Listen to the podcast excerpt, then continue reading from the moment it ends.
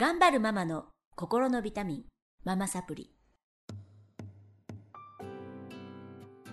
皆さんこんにちは。ママサプリの時間がやってまいりました。この番組は上海から世界へ聞くだけでママが元気になるママサプリをお届けしています、えー今日も3週目になります。えー大学生のねゲストさんをお招きしましてアメリカの大学生活のあれこれをお伺いしていきたいと思います。よろしくお願いします。お願いします。えー、ケイスケくんとももちゃんにあの同じね大学っていうことで、えー、ももちゃんが今ご両親が住んでるのが上海ということでケイスケくん連れて帰ってきて。る という形？連れて帰ってきたっておかしいケイスケよね君が来ました勝手に。遊びに遊びに来ていますえ泊まってんの？お家にね。そうですね。ん、っていうことで大学の先輩っていうことでね圭介君。圭介君は4年生。ももちゃんは2年生なんですが、えー前回と前々回は圭介君の経歴についてちょっとお伺いしたんですが、えっと、ももちゃんはまた全然圭介君と違っていてずっと駐在員の家庭で、えー日本に帰ったことがあるよある。ありますあります。ある。何年生の時に？日本はちょっと経歴を教えていただけます経歴を 中国生まれの、うん、中国生まれか。中国生まれなんですよ。北京で生まれて日本に帰って北京に行って。何年何歳の時に北京日本に帰った？1歳です。あ1歳で日本帰ってでまた？北京に行って。何歳の時に？5歳5歳5歳か、なあの時に会ったんだよね私たちとね。5歳で北京。そして？それで7歳。8歳まで。8歳ぐらいの。小学校3年生から日本にまた、うん。戻って。行って。小6の夏にあ小6の9月に香港に引おっ越して。おで上海に中3の夏ぐらいに来て、で香港でインターナショナルスクールに行っていて。そうですね。最初日本人小学校に半年、あそでうなんだ。卒業してからインターに入りました。中学生からインターって感じそうです。ですねでえっ、と上海で高校。上海。中学校からか。いや上海は高校3年間。高校1年間しゃ香港で行ってまあすそっか、はい。じゃあ高2から上海来てそうです。3年生まで上海だったって。すごいね。でそこでいろんな選択肢あったと思うんですよね。日本の大学に帰るもしくはこっちの大学もあるしアメリカの大学っていうことで。なんでアメリカの大学を選ばれたんですか？アメリカの大学というあ最初あの15歳の時の夏休みにカナダに行かせてもらったんですよ。お留学をしてみたいというか英語圏に行ってみたかったっていうのがあって、で1ヶ月カナダのトロントの方に滞在させてもらって、うん。カナダの大学に行きたいってはい。最初に思ってそはい。こから、まあ、日本の大学も全然考えてたんですけど、うん。なんか海外でもいいかもなって思う最初のきっかけ、うんうんがあってそこから、まあ、知り合いの関係でなんかアメリカの大学に行く子たちを手助けしてる方と出会うことができて、うん。そこのその方の影響でまあじゃあアメリカっていう候補も入れてみようって思ったことがあってそれ、うん。そこからアメリカにの大学に興味を持ってからリベラルアーツ大学に今度は興味を持ってそれはやっぱりアメリカにたくさんある教育システムというか、だったのでだんだんアメリカ大学アメリカの大学しか考えなくなってで日本も一応いくつか見に行ったんですけど全然興味を持てなくて自分が、うん。なんかフィーリングが多分何も合わなくて。本当に、うん、だからアメリカに行きたいなってだんだん思うようになりました、ね、なりました。あの今リベラルアーツってね日本でもすごい言われてますけど、うん。どういうことですか？リベラルアーツっていうのは。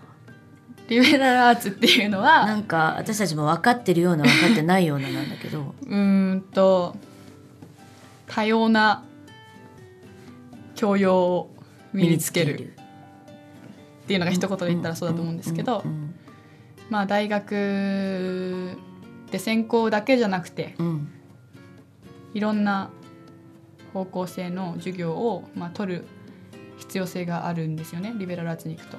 うんで私はその物理学専攻ですけど最近のい最近経済とか人類文化学とかそういうものも取りましたしそういうなんか全然違う学問に触れられるうん。教育それはえー、と全くその分野のことが興味がなくてもやっぱり取らなきゃいけないようなもんなんですか？そうですね。逆に言うともちろんいろんな教育が受けられるっていう捉え方もできるけど、うん。逆に言うとそれをやらなきゃいけないっていう捉え方ももちろんできるんですよ。うん。で私の場合今回経済取ったんですけどまあ合わなかったですね自分ねえでも、まあ、それも経験かなと思ってます。いやだから私ちょっと思うのがなんか日本がずっとやってきたことがすごいマルチ教育だって言われていて日本は今専門的な教育にあの、まあ、アクティブラーニングを導入するんですけどちょっとこう好きなことをやって尖った子を作るみたいな風になって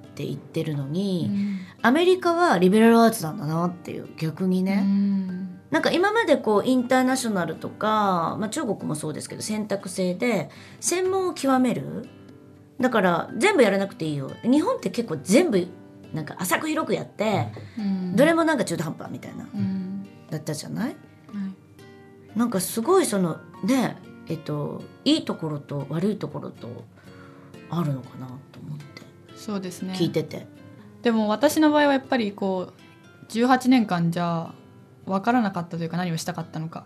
だからやっぱり自分で方向性を決められる人は全然総合大学の専門的な方向に進めばいいと思うんですけど私は物理やりたいなってふわっとは思っていってもそれを本当にそれでいいのかなっていう思いの方が大きくなっちゃってこのまま物理やだけやってったら自分が後で後悔するかもしれないなと思ったのでこういろいろ見てみたいいろいろやってみたいっていう思いが大きかったです。じゃあそのリベラルアーツのなんかいろんな分野のことを学ぶっていうのは、えー、と1年から4年通してずっとそうなんですか？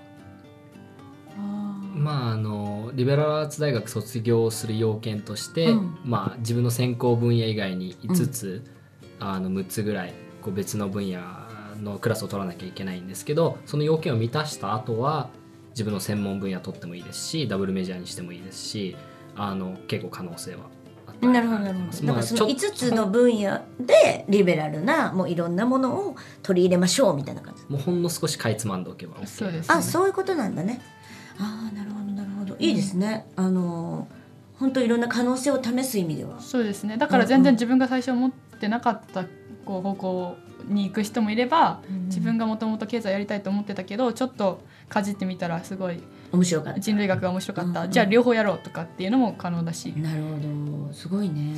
面白いね。専門性がないわけではないんですけれども、うん。まあ、総合大学の生徒に比べると、まあ、多少専門性は落ちるからまた就職活動する上で、自分が一体どういう生徒かって言った時に、まあ、総合大学卒業したプログラマーのコンピューターサイエンスの人よりもちょっと劣ってるからっていう、うん。まあ、不安はあるんですけどその分、まあ、コミュニケーションこうまあ、リベラルアーツはディスカッション多くあったりだとかエッセイをすごく書かされたりだとかっていうことで、まあ、文系寄りの理系なのかなみたいな感じに位置づけたりするんですけど、うんうんうんうんそうですねなるほどね。で、えっとももちゃんはアメリカの大学って決めて進んだんですけど、どうですか？行ってみて。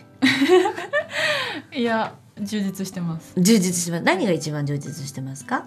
えー、基本的には自分がやりたかったことをやってるなっていうかっこいい。そんな言える大学生あんまりいないよね。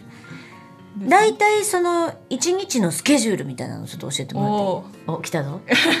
一日のスケジュール？朝何時起きるの？うーんと8時ぐらいですはい。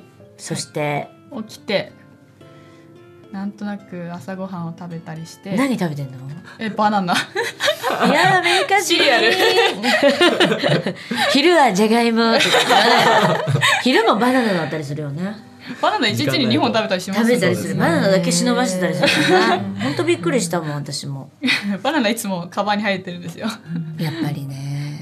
で朝8時に起きて。9時10分から授業があるので、はあはあはあはあ。まあ9時ぐらいにハウスを出てからかあの授業あの授業がある教室までそれは学校から近いところに住んでるの？そうですね。みんな基本、うん。私の学校はみんなキャンパス内に住んでるので、えー、キャンパス内に寮みたいなのがあるんだ。寮とかそうですね。それはどれぐらいの広さのどういうお部屋なんですか？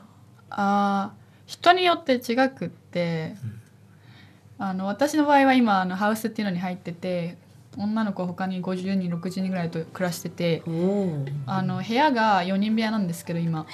でも寝る場所は寝る場所であってベッドルームみたいなみんたくさんベッドがある部屋があって、そういうところで寝てるのでなんかまあ他の寮の子たちとはまた違う生活をしてるんですけど、まあ、いつも人に囲まれてる生活してるような気がしますけど、へえ寂しくないね。寂しくないんです、うん。あったかい。でご飯はなんか一緒に作るようなところがあって。いやご飯は作ってくれる人がいて。あついてるんだね。提供されてる感じですねご飯については。圭佑君もその敷地内？